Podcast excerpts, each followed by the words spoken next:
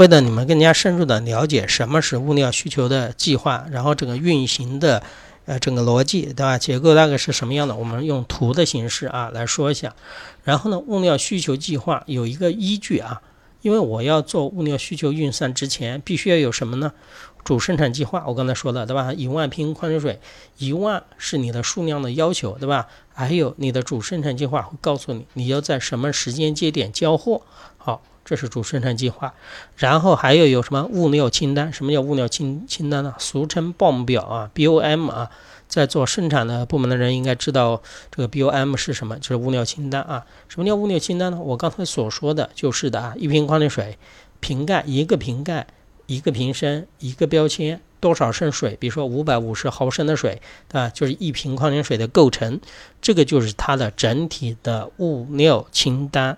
那必须要有这个，而且每个清单大概它，比如说瓶盖生产的提前期是多少，它也会告诉你。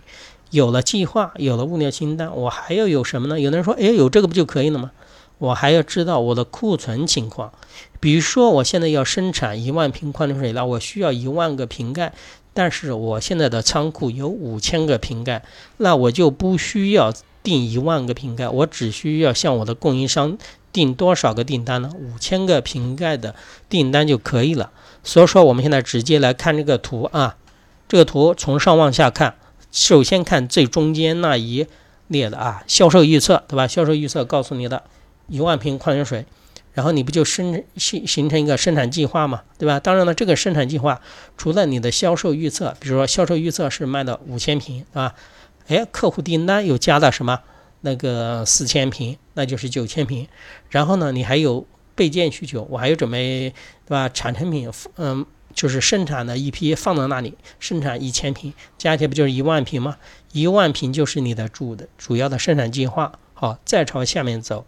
通过 MRP 处理器，MRP 处理器要三个因素啊。主生产计划，我们刚刚刚在上面刚说过的，它的主要依据有生产计划，还有有什么物料清单？看它的左边，对，处理器的左边有物料清单，对吧？物料清单会告诉你需要哪些东西，但是物料清单上面有有一个叫做工程设计的变化，这个是什么意思呢？比如说我现在这个瓶矿泉水改变了。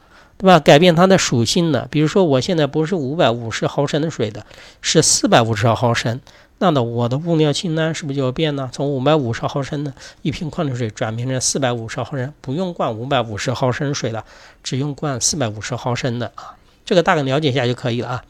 再看 MRP 处理器的右边，库存信息我也要知道啊。对吧？通过库存经理，我知道我有哪些库存呢？对吧？比如多呃超过库存的部分，我才去下订单啊。如果低于库存的水平，我就不用下订单了。好，根据这三个依据，我就可以输出一个报告了。比如说，就知道某个时间节点需要多少物资，对吧？是多少需要有库存的，多少需要朝外面进行一个下单的，提前期是多少都有的啊。这个就是一个整个。物料需求计划的结构啊，一定要知道这个原理啊！你知道这个原理运行的话，你就对 MRP 就了解了啊。